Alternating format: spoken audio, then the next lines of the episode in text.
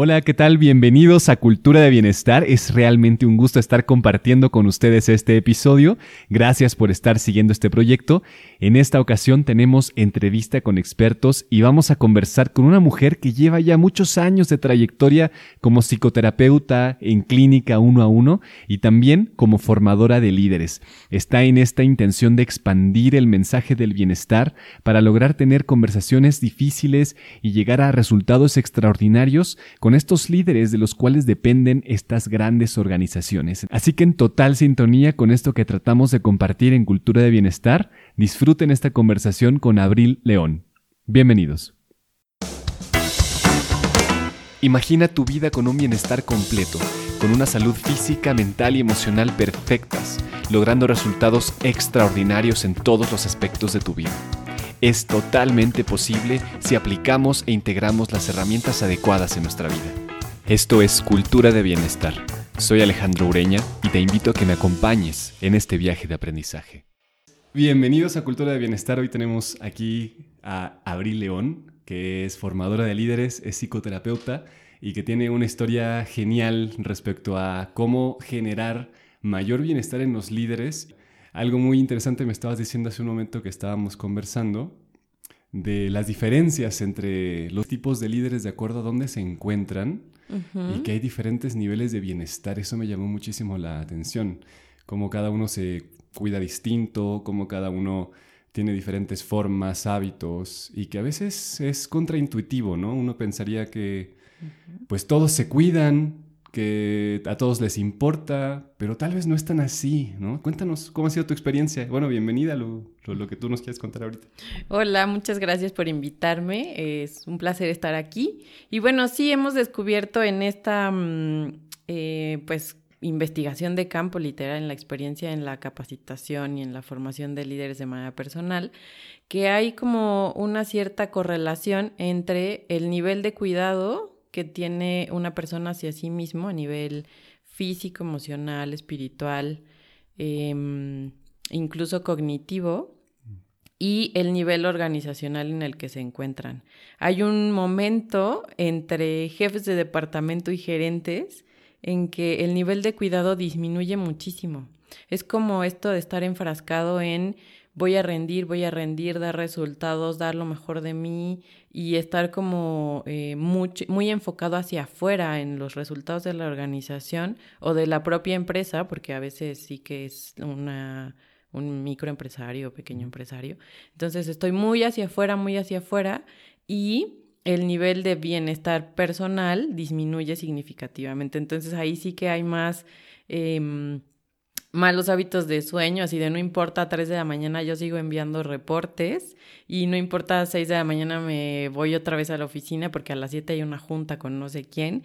Entonces es mucha exigencia personal, malos hábitos de sueño, de alimentación, ejercicio em, y pues bueno, a nivel emocional como esta parte en que me desconecto y más bien estoy enfocado en el rendir y en el hacer. Y después tenemos como una mm, un cierto quiebre en, en, el nivel de la organización cuando ya estoy como un director o cuando ya estoy en un nivel como más alto, eh, se observa que la gente sí que se cuida más. Entonces es bastante paradójico. Curioso. porque pareciera que entre más chamba tienes, te descuidas más. Y en realidad lo que hemos observado es que estas personas se cuidan mucho más para rendir mejor, como que ya han aprendido esta lección de que si desayuno bien, si me alimento bien, si hago ejercicios, si estoy bien emocionalmente, si cuido a mi familia, eh, tengo una conexión espiritual de cualquier tipo, rindo mejor, hago mejor uso de mi tiempo y de esta manera puedo pues también seguir creciendo a nivel organizacional. Claro, es como que tiene que ver con la perspectiva, ¿no? Mientras van ganando perspectiva, no solo a nivel organizacional, sino que también individualmente crece su perspectiva en el bienestar. Eh, mencionábamos en algunos episodios anteriores de las dimensiones distintas del bienestar, porque se considera que es solo físico el bienestar, ¿no? o ya un poquito mental, emocional, pero no consideramos el bienestar social, las relaciones, el bienestar incluso laboral, financiero, ecológico. Es decir, hay muchas dimensiones distintas y que me suena muy lógico que mientras más arriba estés en una organización, al, final pues tienes que tener una perspectiva muy grande de todos los que trabajan ahí, de todos los procesos, y debe de ser lógico también que aumente tu propia perspectiva interna. Así es, es como un cierto nivel de sabiduría, ¿no? Un líder, eh, em, tenemos una frase en nuestra organización que dice, no puede ser mejor líder que persona. y es, o sea, yo soy esta persona y no puedo ser distinta nunca a lo que soy, ¿no? En, en ningún sentido yo soy esto y no puedo decir, ay, e-, este paradigma viejo de me encierro en mi casa y soy una persona y en la calle soy otra y en la oficina soy otra, ¿no? O este rollito de los problemas del trabajo se quedan en el trabajo y en la casa ya soy otra persona, como que no existe, sigo siendo la misma persona siempre. Claro. Entonces, sí parece ser que, que mm, no sabemos todavía qué fue primero, pero podemos intuir que entre más sabio soy o más sabia soy, sí que puedo acceder a un mejor nivel organizacional, ¿no? Un mejor puesto. Ok. O sea, sí, ¿no? Es como que sí tiene que ver, si tú empiezas a cuidar y a hacer crecer tu propia sabiduría, tiene un impacto real en esta búsqueda de crecer dentro de la organización. Que lo que nos decías antes es que lo hacen, o lo hacemos al revés, ¿no? Eh, todo hacia afuera, descuido hacia adentro, y entonces ¿cuáles son las consecuencias? Como si nos pudieras compartir de tu experiencia las dos cosas, ¿no? ¿Cuáles son las consecuencias de no hacerlo? Y pues la utopía de sí poder hacerlo. Claro, que está increíble sí poder hacerlo. vale que mm, cuando no lo hago, cuando estoy en el hacer, en el rendir sin cuidar el ser, estoy afuera, afuera, afuera de mí todo el tiempo, lo que empieza a suceder es que de inicio, el nivel de energía para la toma de decisiones estratégicas disminuye significativamente. Mm. Tenemos toda la corriente del neuroliderazgo, donde sabemos que si el cerebro no está bien, va a tomar decisiones mucho más reactivas, mucho más impulsivas y sin considerar como todos los aspectos en los que va a afectar una decisión. Independientemente de si esa decisión es mini, como si paro un turno de una máquina para repararla, o si es una gran decisión de millones y millones y millones de dólares o de pesos o lo que sea, ¿no? No importa, o sea, em, si estoy tan enfocado hacia afuera, observando datos, ya me pierdo de que mi cerebro esté en una óptima condición para la toma de decisiones a, este nivel, ¿no? Em, también emocionalmente, si no estoy bien, el que sufre más es el equipo. Mm. Y eso es así, casi que una regla. Si el líder tiene un tema emocional en cualquiera de las esferas de su vida, familiar, pareja, hijos, eh, em, de cualquier tipo, ¿no? Cualquier, eh, de su propia historia, del pasado, lo que sea. Si tengo un tema emocional no resuelto, es altamente probable que cuando estoy tan desconectado de mí mismo, esté proyectando ese problema una y otra vez en el equipo y eso lo que hace es que se empieza a desconectar y rinde menos. Entonces tenemos en este nivel especialmente muchos líderes o líderes mujeres también que de pronto hacen comentarios como, es que yo aprendí de manera ruda en mi vida, porque en mi vida fue difícil y he llegado aquí con mucho esfuerzo, con mucho trabajo, he hecho muchas cosas para poder llegar a este puesto y entonces quiero ahora que todo el mundo le cueste trabajo crecer, que todo el mundo...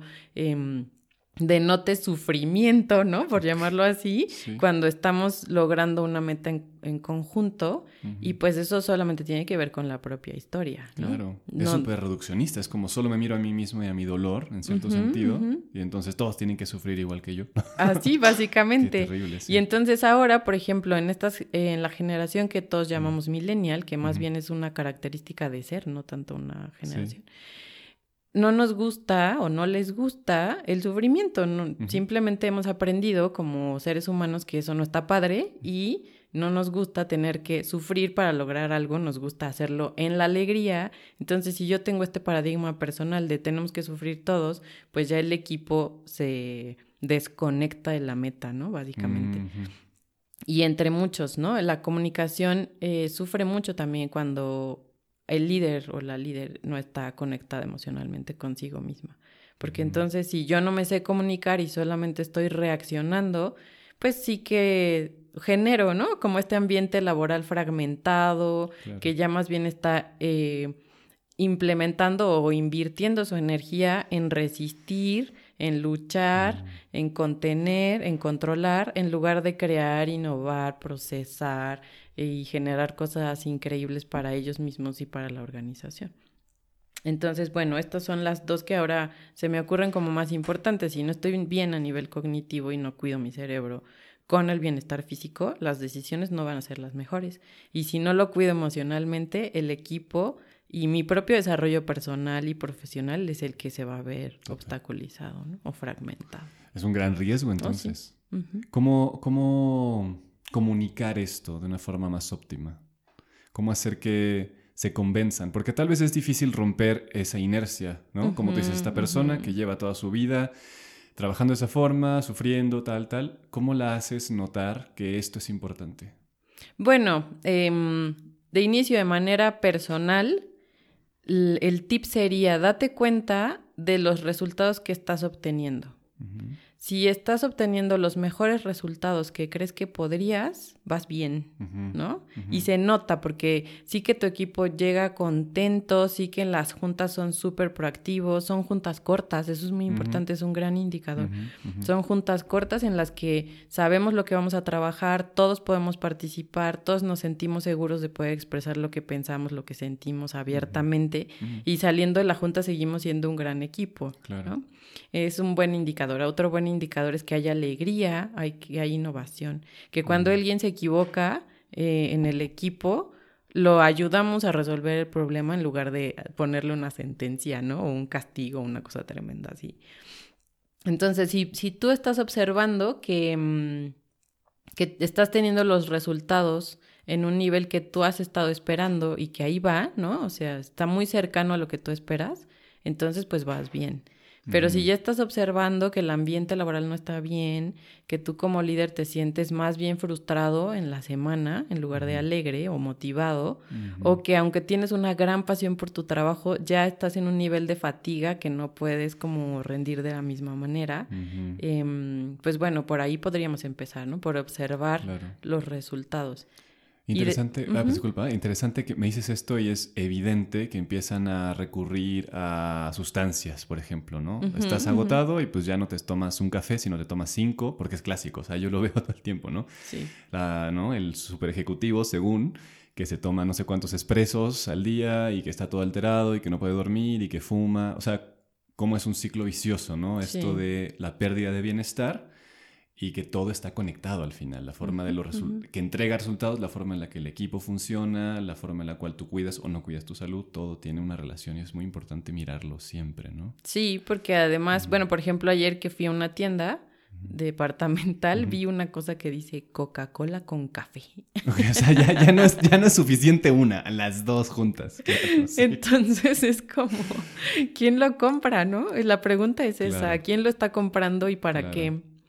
Eh, y sí, o sea, es tremendo el, el, paradigma de pensar que algo exterior uh -huh. te va a resolver un problema que es 100% interior. Entonces, Eso. cuando me preguntas cómo rompo la inercia, uh -huh. primero observa, si no estás teniendo los resultados a nivel personal y a nivel profesional que tú uh -huh. quieres, pide ayuda, ¿no? Porque después, también en este rol de hacer y de estar mirando hacia el exterior, eh, lo que sucede es que mmm, se supone que yo debería ser perfecto. Mm. Se supone que yo debería poder con todo. Uh -huh. Y también se supone que, eh, que tengo muchísimas habilidades para resolver problemas increíblemente complejos a nivel eh, de ingeniería, a nivel de finanzas, de compras, ¿no? O sea, soy muy bueno, soy muy buena. Y entonces, ¿cómo es que no puedo dormir bien? Y, y, como que da, no sé si la palabra es vergüenza o uh -huh. tal vez algo menos rudo que la vergüenza, ¿no? Uh -huh. Tal vez simplemente no sé pedir ayuda, pero está bien porque hay expertos en bienestar y hay expertos en finanzas. Si uh -huh. tú eres un experto, una experta en finanzas, está bien, no pasa nada. Yo de finanzas no sé nada, ¿no? sé lo básico. Entonces sí que puedes pedir ayuda con alguien que, pues, ha estudiado esas áreas y estar mejor. Claro, pedir ayuda, fundamental. Yo, yo creo que es una competencia pedir uh -huh, ayuda. Realmente uh -huh. no sabemos hacerlo muchos, ¿no? O sea, requiere, requiere un nivel de humildad pedir ayuda, que a veces a esos niveles en especial, en los que tú eres el líder y tú eres el jefe y a ti nadie te cuenta nada, pues uh -huh, es difícil, ¿no?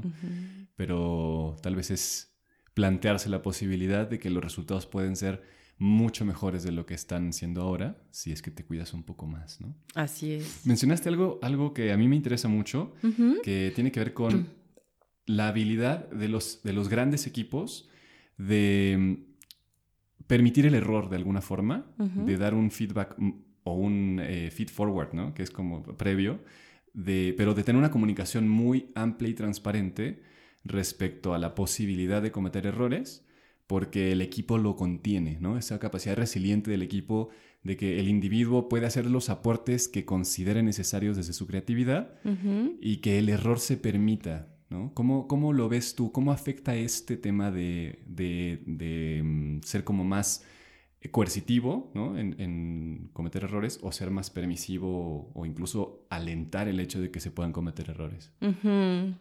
Es una mm, teoría que desarrolló el equipo de Google, el equipo de investigación de Google, en sus equipos de trabajo. Se llama seguridad psicológica. Y bueno, en todas estas investigaciones que, que hizo este equipo, se dan cuenta que hicieron primero un repaso de cuáles son las características más importantes de un líder o de un equipo para tener grandes resultados, o sea, verdaderamente grandes resultados. Y entonces se metieron a las clásicas, investigaron liderazgo, equipo, cohesión, eh, incluso fueron al género, si, o, también así tenían muchas cosas en común en el equipo, si tenían más bien diferentes áreas y eran este, pues diversos, ¿no?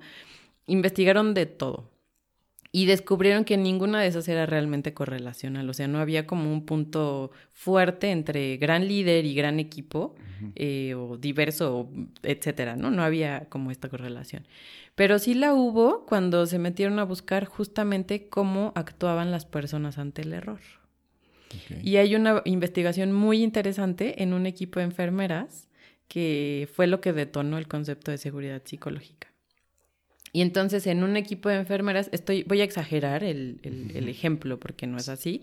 En, un, en un equipo de enfermeras lo vamos a imaginar que una de ellas se equivoca y le inyecta a, un niño o a una niña, le inyecta eh, algo diferente a un antibiótico no sé, pensemos algo dramático como anestesia. ¿no? Oh, no, le inyecté anestesia en lugar del antibiótico porque me equivoqué, porque me distraje, por lo que sea.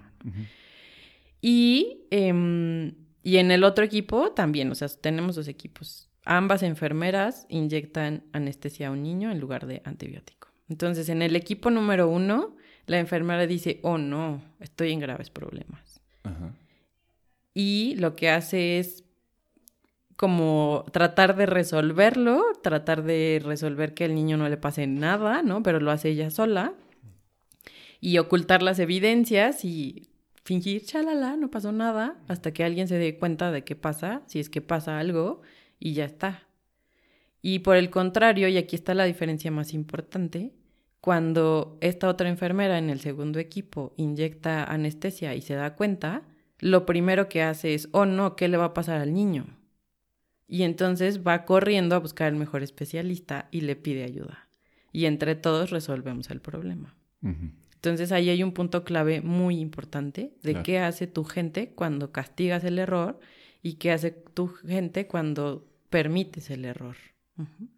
Y paradójicamente el equipo que se equivoca menos eh, resulta ser el de la enfermera que no pidió ayuda, pero no es que se equivoque menos, es que oculta los errores y entonces no los registra, pero hay consecuencias más graves. Claro. A diferencia de este otro en el que sabes que puedes contar con tu jefe o con quien sea de tu equipo, las demás enfermeras o los enfermeros, quien sea, y entre todos van a resolver un problema que es un niño que está en peligro y no solamente pensar en mí porque me van a castigar y ya, ¿no? O sea, sí que van a castigar a las dos en un sentido de que se han equivocado con algo grave, pero eso no significa que van a atentar contra la persona.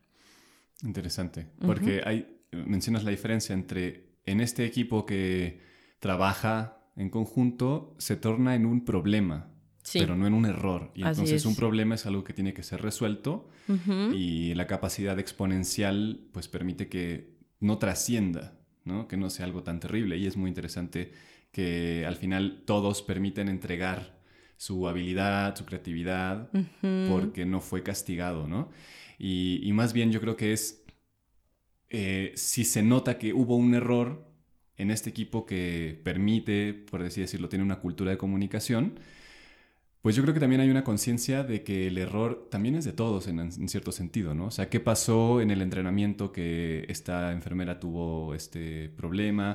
¿Qué pasó en el etiquetado? En fin, ¿no? O sea, podríamos hablar de una serie de cosas que no dependen enteramente de la persona, sí. pero que muchas veces cuando el líder eh, no está bien, o sea, no, porque eh, es clásico, ¿no? O sea, lo sabemos, cuando no dormimos bien, no estamos contentos al siguiente día, ¿no? Claro. o sea, es así, cosas que se van relacionando, como decíamos, ¿no? Si tú no estás bien, vas a actuar de una forma más reactiva con el que está enfrente de ti.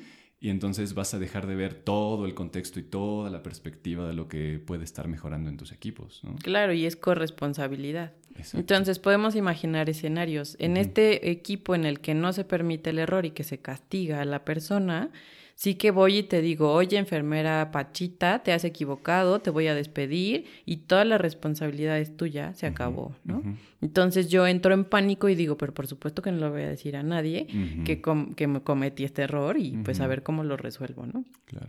Y por el otro lado, si pensamos en un equipo mucho más abierto, que fortalece la seguridad psicológica, que es en sí el concepto, ¿no? Yo me siento segura emocionalmente de que voy a poder Em, contar con ustedes, porque somos verdaderamente un equipo y lo vamos a recibir, mm. eh, resolver juntos, y aún así yo voy a recibir mi sanción, que la que me corresponda, ¿no? Pero pensando en este líder, como bien dices, está el jefe de enfermeros o de enfermeras, ¿no? Y no durmió bien y llega desconectado al hospital por lo que sea, entre emocional y físico y además se tomó un café y ya está alterado, ¿no? Entonces llega desconectado de sí mismo y no puede observar todas las variables de manera pertinente. Entonces no observo que esta enfermera Pachita em, no viene igual que ayer, no es la misma de siempre. Y entonces ni siquiera, como no la observo, no me acerco y no le pregunto si está bien. Y resulta que tal vez Pachita también pasó una noche impresionantemente difícil porque a lo mejor estás cerrando turno y hubo muchísimas emergencias o yo qué sé, más que su hija entraba a la escuela y no pudo ir, yo qué sé, cualquier cosa, pero ella también estaba desconectada. Ya somos dos desconectados en nuestro bienestar y por supuesto que se toman malas decisiones. Total, claro. Entonces, ¿qué se hace? ¿Cómo podemos generar esta, esta nueva cultura?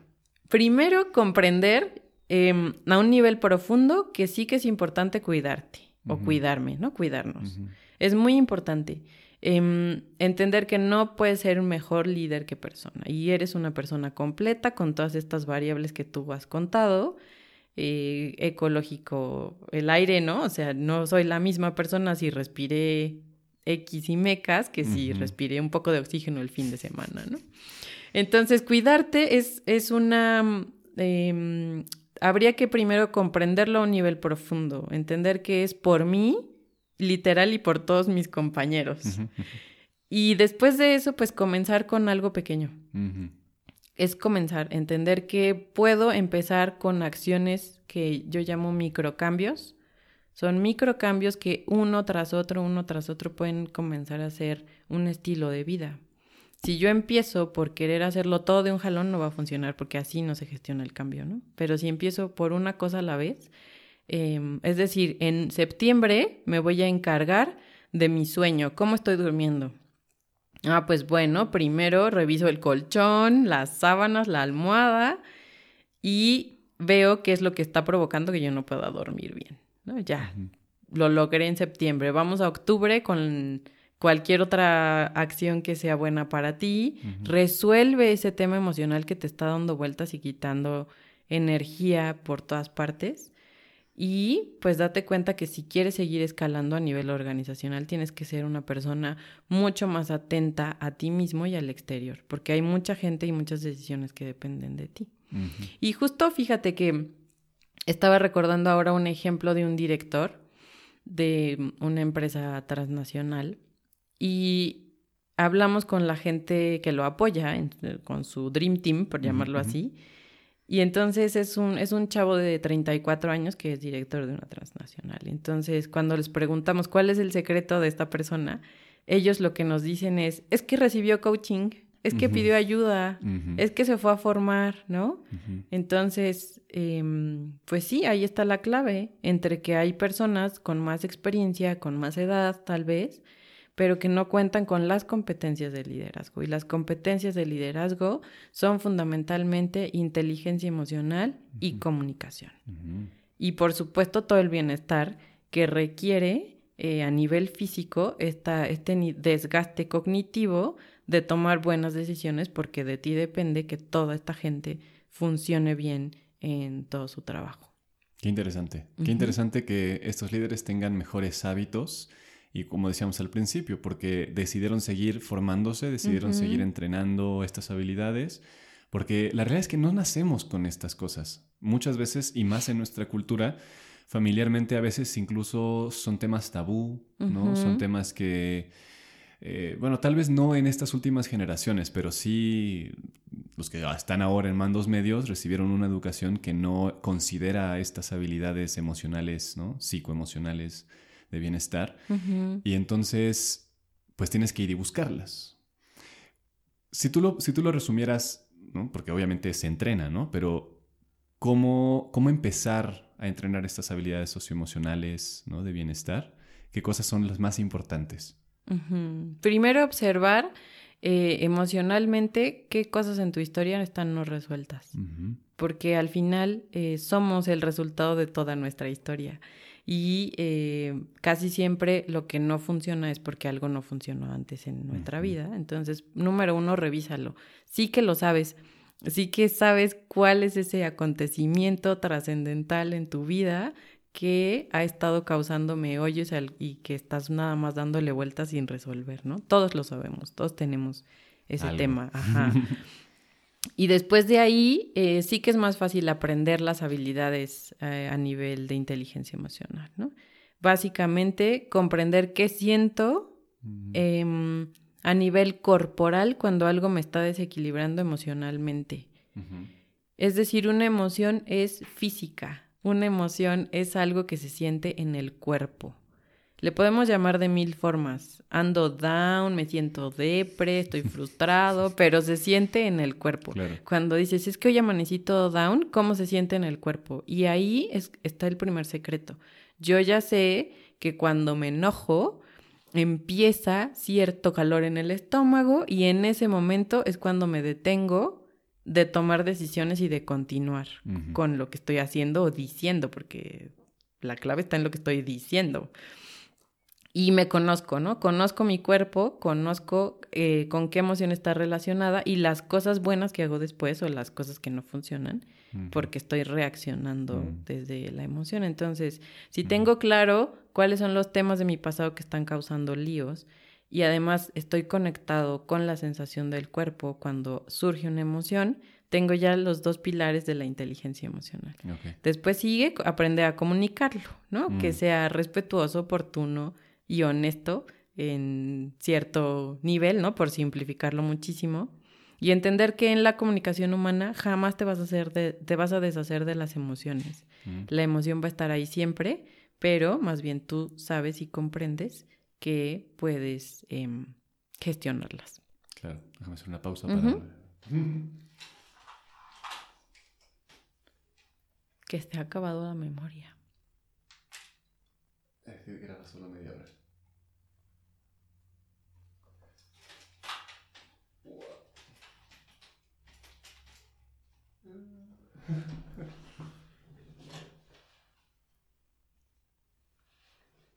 Uh. Em, suena, suena muy bien, pero no es tan fácil. No, claro que no es. suena muy, muy bien em, tener una alta capacidad de propiocepción. O sea, ¿qué es esto que, mencionas? De decir, ah, sí, me siento aquí, se siente acá y tiene estas características. No es fácil comunicar, ¿no? Em, o sea, estas competencias deberían de, enseñarlas en primero de primaria, ¿no? Antes incluso, eh, pero ya llegas, tienes 35 años eres director de una empresa y no puedes mirarte, ¿no? O sea, porque hay una intuición de que se sienten cosas, pero no es tan fácil conectar y ser muy coherente con esto es una sensación, esto es un pensamiento, esto lo puedo comunicar, si lo comunico no pasa nada, o al contrario, me va a beneficiar. O sea, es altamente complejo, ¿no? Entonces ahí tal vez es este tema que tú dices de pedir ayuda, ¿no? Eh, si tú no puedes hacerlo, porque es muy difícil, ¿no? Porque es una herramienta y, uno no sabe de dónde hacerlo. Entonces, em, pues aquí el tema de pedir ayuda, ¿no? ¿Qué piensas tú de esto? Este, pues es Totalmente de acuerdo, estoy totalmente de acuerdo, porque mm, al final son competencias humanas, mm. lo llamamos en Interior 84 los social skills, bueno, así se llaman en todas partes, pero nos gusta esa frase, porque de verdad que em, crecemos muy rápido a nivel organizacional a veces, ¿no? Así que hay gente que crece más lento en ese sentido, pero a veces nos gana el nivel en el que estamos en su complejidad em, versus la capacidad que tenemos para gestionar todo nuestro ser a nivel social y a nivel emocional y corporal y todo esto. Entonces, em, ¿cómo hacerlo? Primero, pues hacer una pausa. Porque vas muy rápido, vamos muy rápido. O sea, tú líder que ahora nos escuchas, vamos muy rápido. Entonces va ganando como la inercia, justo que decías, vamos haciendo más, haciendo más, haciendo más. Y la invitación sería hacer una pausa y escribir, dibujar, o sea, algo físico, no solamente pensado, escribir o dibujar, ¿no? Incluso con piedritas en un jardín, lo que tú quieras, pero físico. ¿Qué es lo que quieres hacer de tu vida profesional? Y más que pensarlo como, es que quiero llegar a ser director de no sé qué, es que quiero llegar a ser eh, dueña de no sé qué, ¿no? O sea, más que en un punto de vista em, literalmente profesional en términos de a dónde quieres llegar como puesto de trabajo, como económicamente, etcétera, etcétera. Piensa en cómo te quieres sentir cuando llegues es cómo se va a sentir ese día en que ya lo logres. Se va a sentir increíblemente lleno de energía, se va a sentir muy alegre, te van a dar ganas de festejar impresionantemente, pero además cómo te vas a sentir a nivel físico.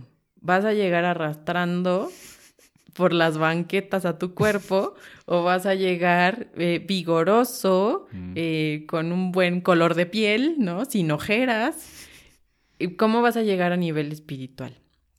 tranquilo, con paz, o porque gritaste tanto que ya como a nivel kármico, ¿no? Este, generaste más explosiones en tu alma que, que beneficios o que destellos, ¿no? ¿Cómo vas a llegar ahí a nivel financiero? También, o sea, preocupadísimo porque a la mitad del camino confiaste mucho en ti mismo y te aventaste con una casa gigante y un coche gigante y no sé qué, o más bien pensando futuro, y pensando, cuando llegue me compro la casa, ¿no? Es, decir, en nivel de preocupación, más que de dinero, a nivel de preocupación. ¿Cómo vas a llegar ahí en términos de tus relaciones sociales? Me encantaría que ahora nos diéramos cuenta todos que nuestra vida social importante, que es nuestra familia o nuestra pareja o nuestro perro nuestros amigos, lo que para ti es importante a nivel social, es lo que más descuidamos cuando estamos en la carrera del rendimiento a mm. nivel profesional. Mm. Y eso es altamente comprobable estadísticamente, ¿no? Cuando nosotros en nuestros eh, trabajos de capacitación hacemos la rueda de la vida y la mm. rueda del tiempo, todo el mundo así de, ¿qué es lo más importante para ti? Mi familia, ¿no? Vale, ponlo aquí, pon un dibujito aquí de tu familia. Y ahora cuéntame, ¿cuánto tiempo le dedicas a esa familia o a eso que es más importante para ti. Entonces ponen una esferita, o sea, si hacemos una gran gráfica, el tiempo que le dedicas a eso que se supone que es más importante es el mínimo. Tiene, está lo espiritual y la siguiente, la familia, ¿no? Ya después el aprendizaje, el trabajo, o sea, ya después está todo lo demás y pues bueno, virar un poco. Una cosa es que tu tiempo eh, de oficina sea de 8 de la mañana a 6, 7 de la noche, pero además le agregas el tráfico y bueno, ya llegaste a las 9. Ya está así, ¿no? Ya está puesto así. Pero entonces, ¿qué vas a hacer con el tiempo con el que llegaste? Si te queda media hora, ¿cómo la vas a usar? ¿No? Y empezar a hacer ajustes, ajustes poco a poco. ¿Qué tal que llego ocho y media?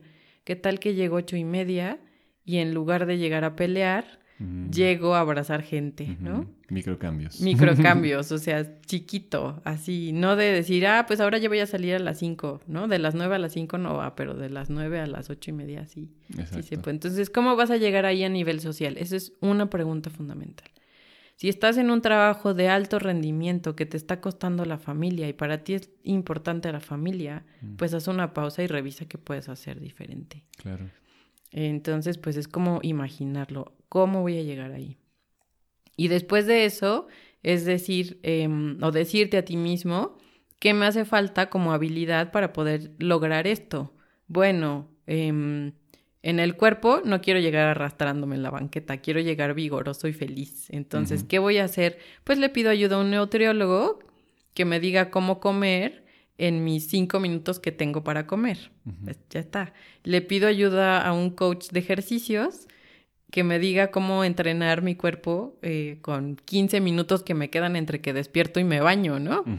Pero pide ayuda, o sea, es como, yo no lo sé, pero alguien más lo estudia, lo sabe y podemos eh, aprenderlo. Pedir ayuda.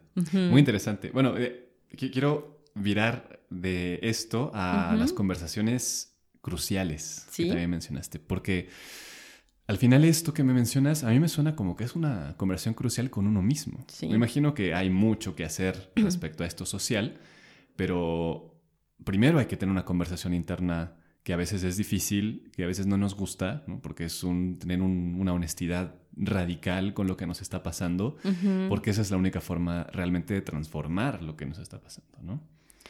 Entonces, ¿qué nos dirías de esto, de las conversaciones cruciales? ¿Cómo lo, cómo lo manejas?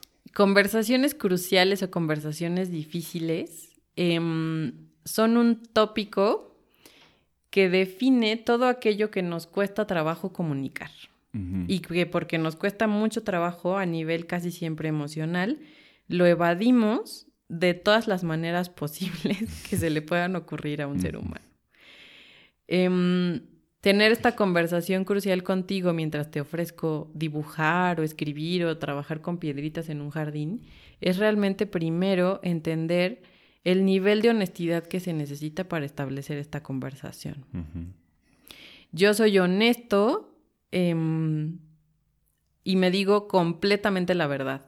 Y me digo, no quiero este trabajo, lo estoy haciendo porque... Em, ya estoy aquí, porque tengo deudas, porque lo que sea. Pero número uno, me digo, no quiero este trabajo. Y número dos, ya establezco cuáles han sido las consecuencias de haber tomado esta decisión a nivel de todas estas esferas. Mm. Y empiezo por algo, empiezo por algo. Pero lo vital es decirte la verdad. Y lo mismo a nivel social, porque puedes estar combinando esta falta de honestidad contigo mismo que con tu grupo social importante. Y entonces es como, imaginemos este escenario en el que yo no me estoy diciendo la verdad y finjo que me encanta el trabajo y que quiero seguir adelante y que quiero llegar a ser el gerente de no sé qué o la gerente de no sé qué y rendir y rendir y rendir en ese sentido, pero no estoy siendo honesta, ahí la pasión disminuye, la energía disminuye y entonces ya no rindes igual, porque no es tu camino de vida, no es tu proyecto y entonces no es lo mismo. Cuando es tu proyecto y tu camino, la energía te sale por abajo de las piedras, literalmente. Sin duda. Y entonces, no soy honesto conmigo, pero esto ya tiene consecuencias a nivel de mi grupo social favorito, porque ya estoy más de malas. Y entonces ya estoy más de mal humor ya mi emoción no es la misma y llego más bien cansada, este, con el ánimo caído y ya miro el mundo como más gris y entonces es como puta y además tengo que ser un papá, una mamá, un tío, un hijo, ¿no? Como este rol social en el que estás o pareja, que es súper complejo ese tema también. Y después de ahí, pues ya no estoy siendo honesto con todos ellos, ¿no? Tampoco, porque entonces no les puedo decir, la verdad es que estoy muy cansado y no quiero tener que ver nada con ustedes porque ya estoy... No puedo. sí, porque no puedo respirar, ¿no? Básicamente, estoy en modo supervivencia. Justo un, un, mm. líder también nos decía, Bueno, y a veces duermo solo para no infartarme, ¿no? Entonces es como, ¿qué onda contigo también? Sí, sí. Entonces, em, podemos tener esta conversación crucial o difícil, empezando por la honestidad. Y entender que mm, puedes comunicar las cosas con mucha más facilidad si entendemos que no vas a estar libre de sentir cuando comunicas. Yo voy a sentir algo cuando te diga, ¿sabes qué? Lo que de verdad quiero es dejar ese trabajo y dedicarme a cualquier otra cosa. Mm. Y sé que voy a sentir algo difícil para mí y también sé que te voy a causar a ti algo con mis palabras o con mi comunicación, ¿no? Y después de eso, em, entender que esta emoción puede ser gestionable si soy honesto con lo que quiero decir, sin el disfraz, porque hay mucho disfraz. Bien, suena muy fácil decirlo. Eh, pero claro, muy interesante. Yo lo, yo lo resumiría, la, honestidad fundamental y la responsabilidad detrás de la honestidad, ¿no? Porque es, yo me hago cargo de que tú eres una persona y de que lo que yo diga desde mi honestidad te va a causar cosas y que es totalmente válido lo que te cause, reconociendo que eh, tú también tienes tu honestidad y que yo tengo que aceptarla responsablemente. Así es. ¿no? En cierto sentido. Y que eso, lo importante es que nos va a hacer crecer, ¿no? Porque esto es lo fundamental de todo. Y es, por ejemplo, para mí, volviendo al tema del bienestar, una de las fallas en, la comprensión del bienestar es que es la ausencia de un malestar. Sí. ¿No? O sea, bienestar para no malestar, ¿no? pero en realidad una forma de verlo es que el bienestar es exponencial, o oh, sea, uno siempre puede estar mejor y que a veces lo que tú consideras que es estar bien, pues es un punto base, ¿no? Porque siempre puedes estar mejor socialmente, siempre puedes estar más fuerte, siempre puedes, o sea, lo vemos, ¿no? En los grandes atletas que dices, cómo lo hicieron, ¿no? Cómo llegaron, ¿no?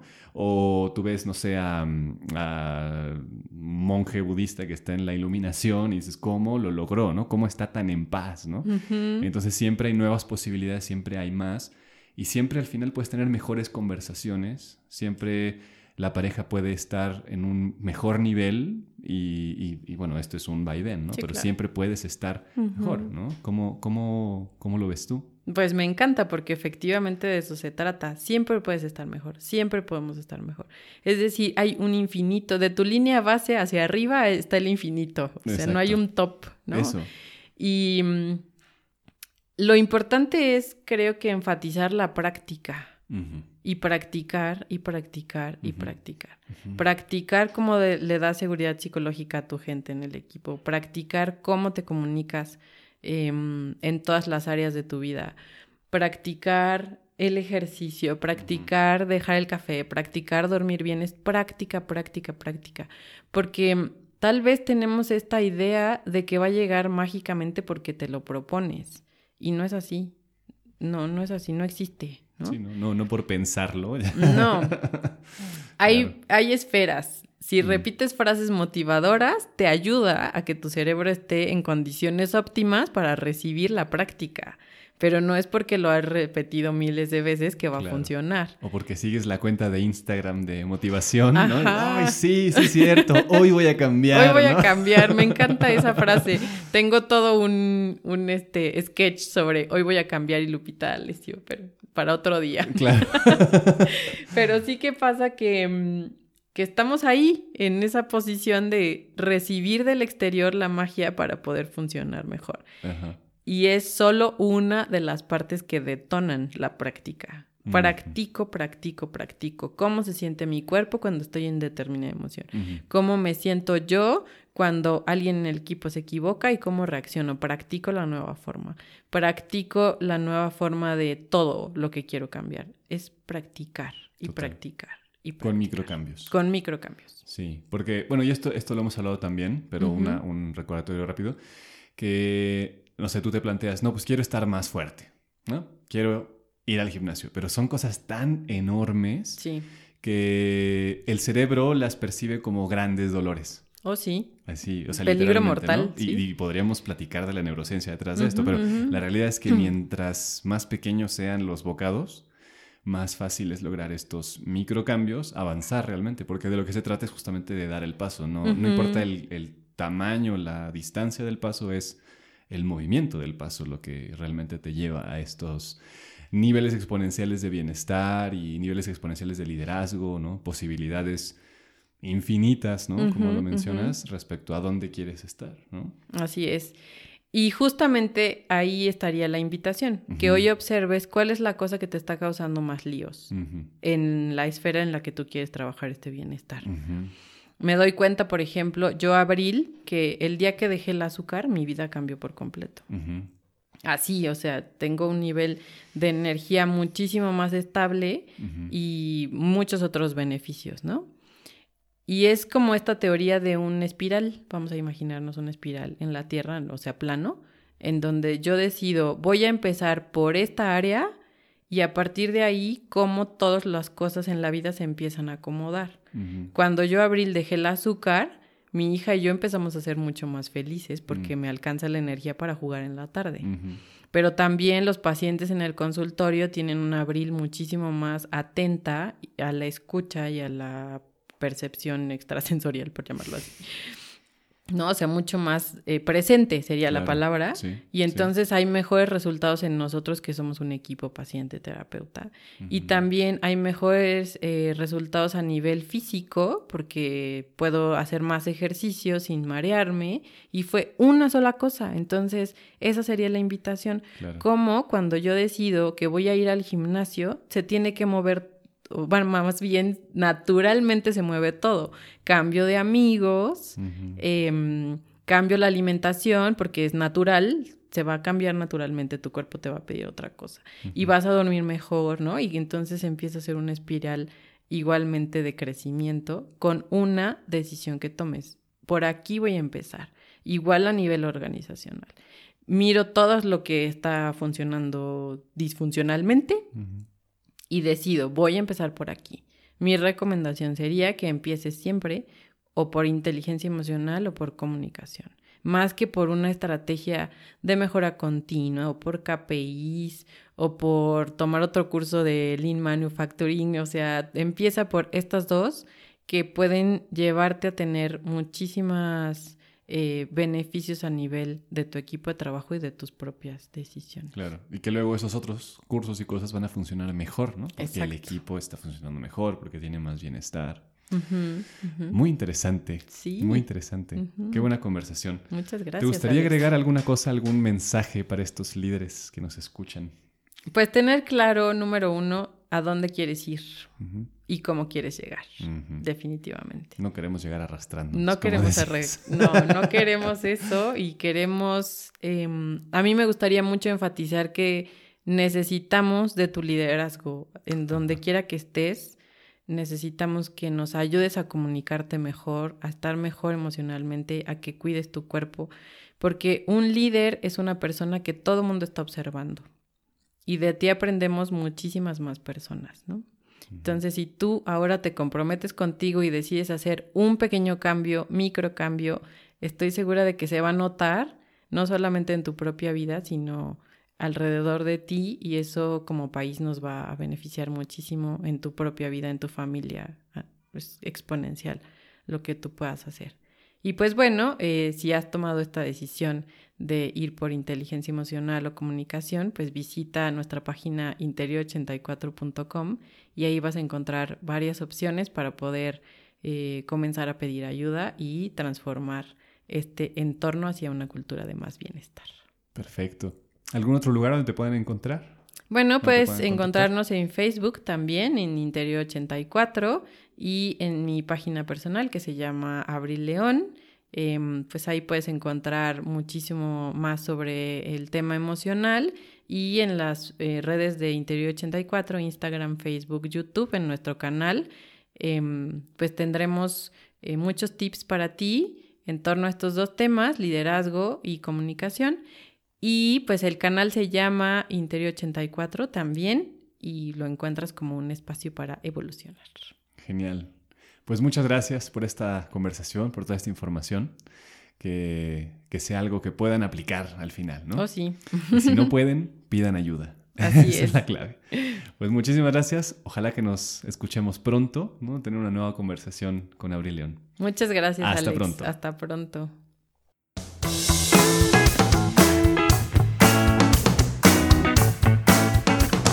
Gracias por escuchar este episodio y por seguir este proyecto. Es realmente un placer estar compartiendo esta información con ustedes. Si te está gustando, ayúdanos a compartirlo, a darle un rating, a ponerle seguir en cualquier plataforma que estés utilizando. También recuerda que está nuestro Instagram, arroba cultura bienestar o Facebook, arroba podcast bienestar.